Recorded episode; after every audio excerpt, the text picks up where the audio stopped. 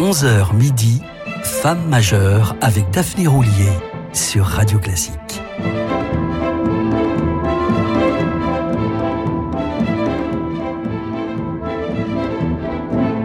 Vous écoutez Radio Classique, il est 11h et nous voilà de retour pour évoquer une femme libre, brillante, moderne, petite sœur d'un génie du violon, mais surtout immense pianiste, Epsiba Menuhin, trop longtemps restée dans l'ombre de son illustre aîné et qu'il est grand temps de réhabiliter.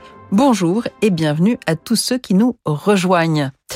Habitant le 25 octobre 1928, très exactement, elle donne un récital triomphal à tel point que San Francisco News écrit Yehudi ferait bien de prendre garde. Sa petite sœur pourrait bien devenir une plus grande pianiste que lui n'est un violoniste, c'est-à-dire l'un des plus grands au monde.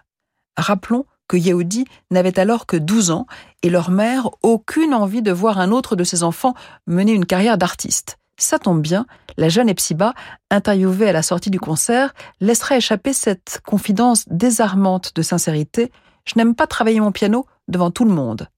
Ce piano, elle l'avait d'abord étudié en Californie avec Lev Shore, puis à Bâle avec le légendaire Rudolf Serkin, enfin à Paris avec Marcel Chiampi, un pédagogue très renommé qui forma toute une génération de pianistes, y compris plus tard le propre fils de Yehudi Menuhin, Jérémy. L'épouse de Chiampi n'était autre que la violoniste Yvonne Astruc, l'une des professeurs de Yehudi. Tout restait donc dans la famille. On l'a vu hier, Epsiba et Yehudi étaient très proches. La fusion s'opérait sans que nous ayons à nous forcer. Cela consistait à mettre en musique une relation qui existait déjà avant que nous ayons commencé à jouer ensemble. Notre duo portait la marque de l'inévitable, il fallait qu'il soit, écrivit le violoniste à propos de sa sœur chérie, et d'ajouter. Elle avait un sens du style absolument prodigieux, limpide, pénétrant, parfaitement précis et pur, exactement telle qu'elle était elle-même.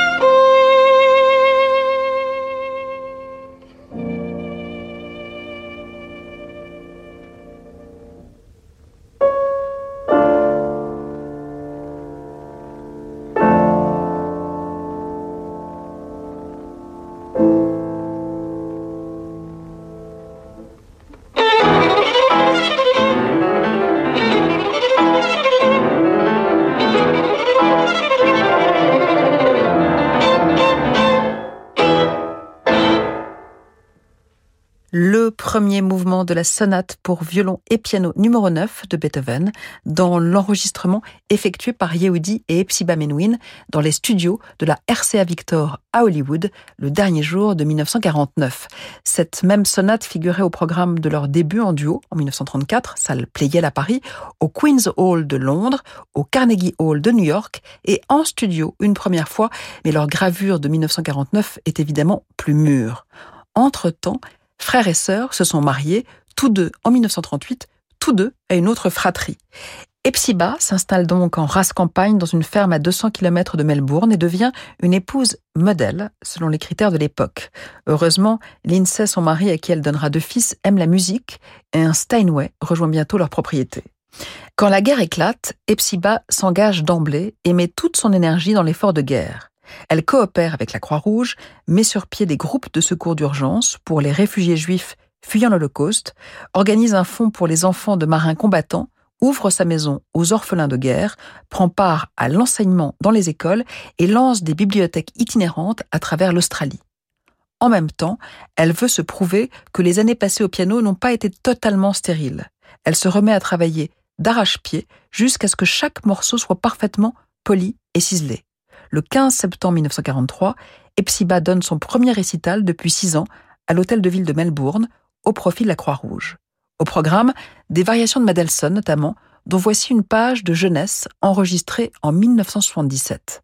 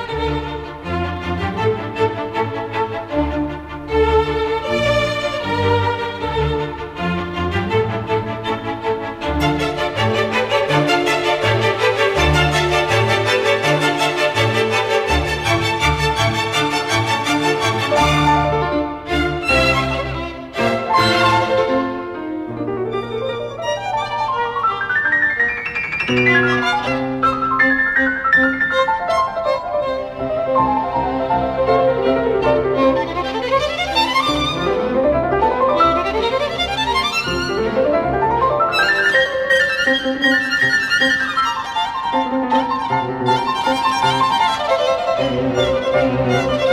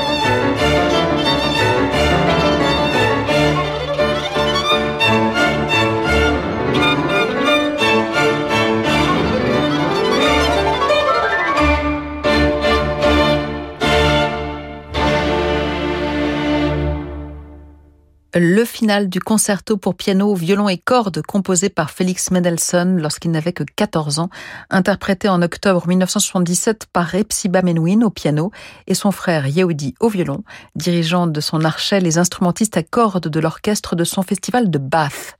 En 1947, alors qu'elle participe au festival de Prague, elle visite le camp de concentration de Thérésine. C'est un choc, une vision d'horreur qui l'affectera jusqu'à la fin de sa vie et en déterminera sans doute aussi la direction.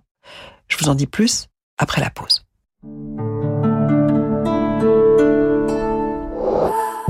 Si vous me demandiez de citer des expressions avec trois, je pourrais le faire en deux temps trois mouvements. Même un enfant haut comme trois pommes y arriverait. ne me remerciez pas, c'était trois fois rien. Chez Nissan, trois, c'est avant tout une bonne nouvelle. Pendant les portes ouvertes du 10 au 12 mars, bénéficiez de 3 mois de loyer offerts sur les nouveaux Nissan Qashqai e-Power et X-Trail e-Power. Et profitez du plaisir de l'électrique sans recharge. Nissan. 3 loyers offerts après premier loyer en LL des 49 mois si accordiaque jusqu'au 31 mars. Détail nissan.fr. Pensez à covoiturer. Le meilleur moment pour manger, c'est quand on a faim. Pour boire, c'est quand on a soif. Pour parler, c'est quand on a quelque chose à dire. Et le meilleur moment pour faire un dépistage du cancer colorectal, c'est quand on n'a pas de raison d'y penser. Et oui, c'est quand vous n'avez aucun symptôme qu'il faut vous dépister. Car détecté tôt, le cancer colorectal se guérit 9 fois sur 10. Si vous avez plus de 50 ans, recevez votre test chez vous en le commandant sur e-cancer.fr ou consultez votre médecin ou un pharmacien participant. Vous vous en remercierez. Ceci est un message du ministère chargé de la Santé et de l'Institut national du cancer. Chez Ixina, faire des cuisines pour tous, c'est proposer des prix justes pour chacun. Et avec des prix comme ça, on n'a pas peur de dire. Si vous trouvez moins cher ailleurs, on vous rembourse la différence. Ixina, oui à vos rêves. Voir conditions en magasin ou sur ixina.fr. Corinne Deville fut une artiste angoissée, voyante et solitaire. Un bestiaire d'une grande intimité exposé au musée de l'hôpital Sainte-Anne à Paris. Vivre en peinture jusqu'au 26 mars. Renault. Le prix de l'électricité a augmenté, c'est vrai. Certains disent que la recharge d'un véhicule électrique serait plus cher qu'un plein de carburant. C'est faux. Rouler en électrique revient jusqu'à trois fois moins cher qu'en thermique sur 100 km. Découvrez Meganitech 100% électrique prêt à partir, assemblé en France. Portes ouvertes du 9 au 13 mars. Recharge à domicile, coût moyen entre 100 95, 1,91€ le litre pour 6,5 litres au 100 et 20 centimes le kilowattheure pour 17,5 kWh au 100. Source carbu.com et edf.fr 17 février 2023 selon stock. Pensez à covoiturer. Hurtigruten fête ses 130 ans. 130 ans d'évasion le long des côtes norvégiennes. En 2023, Hurtigruten présente une croisière inédite qui vous emmène encore plus loin vers l'un des joyaux de l'Arctique, le Spitzberg. Sous le soleil de minuit, explorez la dernière terre habitée avant le pôle Nord avec ses phoques, ses rennes et ses ours polaires. Le Spitzberg Express, un voyage hors du temps des fjords de Norvège aux glaciers de l'Arctique. Économisez jusqu'à 1000 euros par personne avant le 14 avril en réservant sur hurtigruten.fr. Offre soumise à Jusqu'à midi, Femme majeure avec Daphné Roulier sur Radio Classique.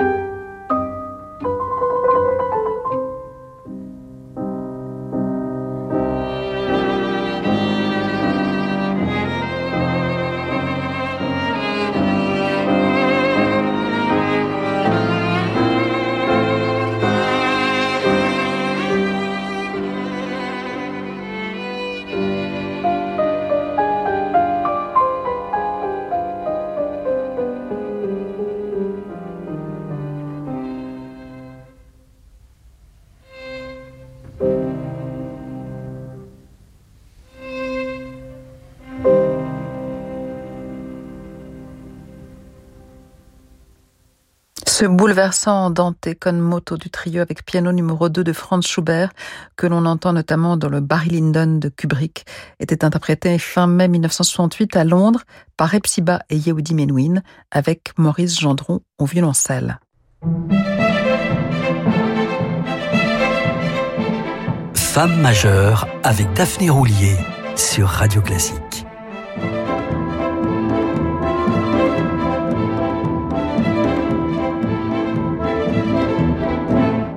La visite du camp de Thérésine force Epsiba à affronter son héritage juif. Elle écrit J'ai le plus grand mal à me défaire de la vision de ces femmes et de ces hommes nus, sauvagement fouettés tandis qu'ils sont emmenés à la mort. Je porte en moi cette image, comme si le crime avait lieu à présent, comme si je me souvenais cruellement de quelque chose que je n'ai pas vu. Comment pourrais-je trouver du réconfort alors que ces malheureux sont morts justement sans avoir été réconfortés et que leur détresse et leurs tourments sont passés non résolus dans le monde qui nous entoure aujourd'hui. Et rentre en Australie, mais plus rien ne sera comme avant. En 1951, elle s'éprend de Richard Hauser, un sociologue autrichien rescapé des camps, devenu Quaker, arrivé à Sydney avec sa femme et sa fille. Yehudi Menuhin raconte Ce qui devait arriver arriva.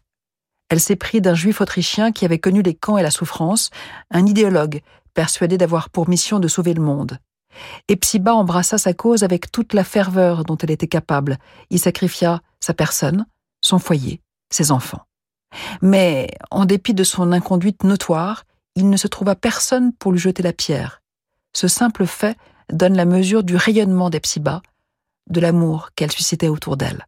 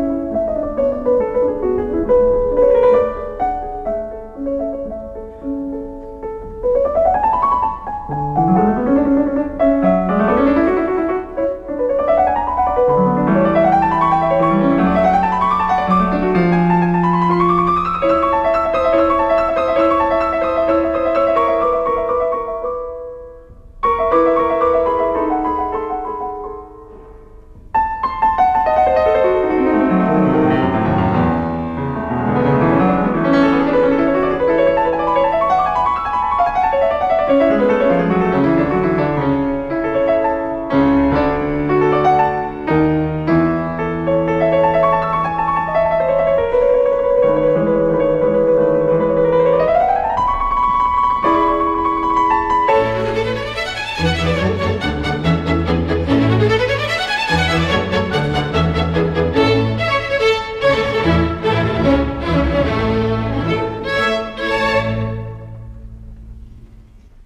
l'allegro initial du concerto pour piano numéro 12 de Mozart, ce concerto Köchel 414, donné en public dans la grande salle du conservatoire Tchaïkovski de Moscou le 26 novembre 1962 par Epsiba Menuhin en soliste et l'orchestre de chambre de Moscou que dirigeait Rudolf Barchaï, un chef russe naturalisé israélien, en 1977.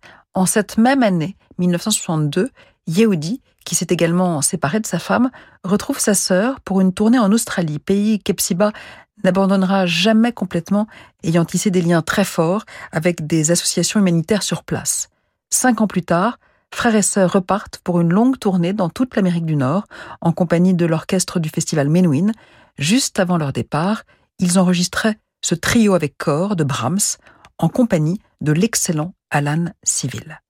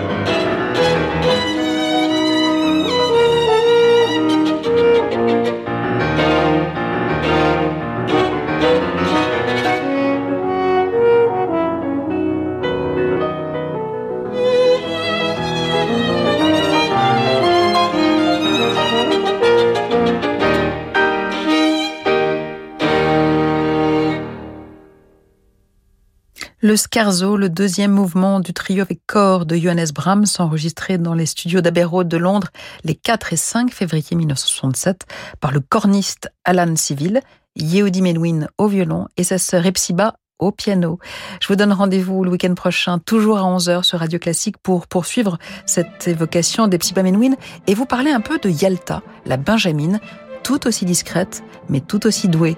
D'ici là, je vous laisse en, bonne compagnie avec Fabrice Lucchini pour des livres et des notes, avant que Francis Drezel nous vous emmène faire un tour d'horizon. Chanceux.